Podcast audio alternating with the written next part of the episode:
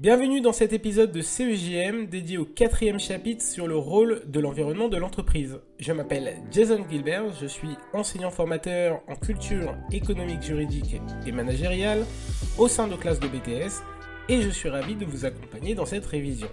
Commençons par les finalités de l'entreprise. Chaque entreprise a une raison d'être qui influence ses décisions mais également ses actions. On distingue généralement trois finalités économique, sociale et sociétale.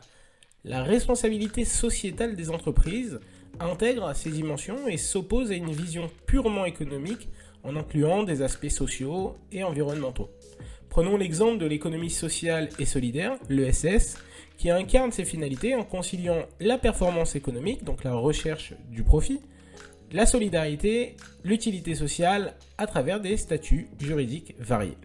Cependant, de nombreuses entreprises intègrent aujourd'hui ces dimensions à leur développement, encouragées par des lois, des bilans sociaux obligatoires pour certaines entreprises, mais également des labels. Passons ensuite aux étapes de création d'une entreprise, un processus complexe impliquant plusieurs phases. La première phase de création d'une entreprise est le fait de détecter une opportunité de marché, une idée innovante. Et donc de l'idée initiale à l'immersion dans le marché, en passant par la rédaction d'un business plan et les démarches administratives, par exemple l'immatriculation de la société, le dépôt de la marque et également du nom de domaine, jusqu'au lancement effectif de l'activité. Les parties prenantes sont les acteurs influençants ou étant influencés par l'entreprise.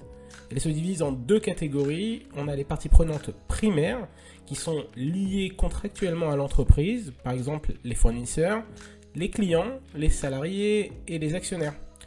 Ensuite, on a les parties prenantes secondaires qui sont elles non liées contractuellement à l'entreprise.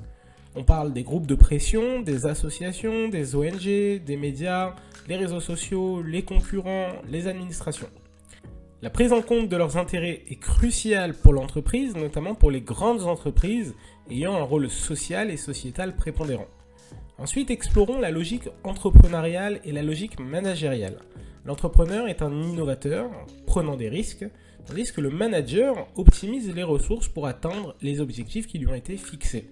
Ces deux logiques sont complémentaires, mais diffèrent notamment dans leur approche du risque et la gestion des ressources. Enfin, parlons des indicateurs de performance. La performance d'une entreprise se mesure à travers la pertinence, l'efficacité et l'efficience. Elle peut être évaluée à différentes échelles financières, commerciales, sociales et organisationnelles chacune utilisant des métriques spécifiques pour évaluer la réussite. Voilà un petit aperçu rapide du chapitre sur le rôle de l'environnement de l'entreprise, en espérant que cette synthèse vous aidera dans votre révision, et je vous dis à bientôt pour de nouvelles sessions de révision.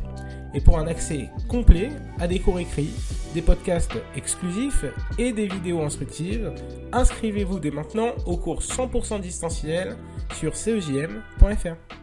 À bientôt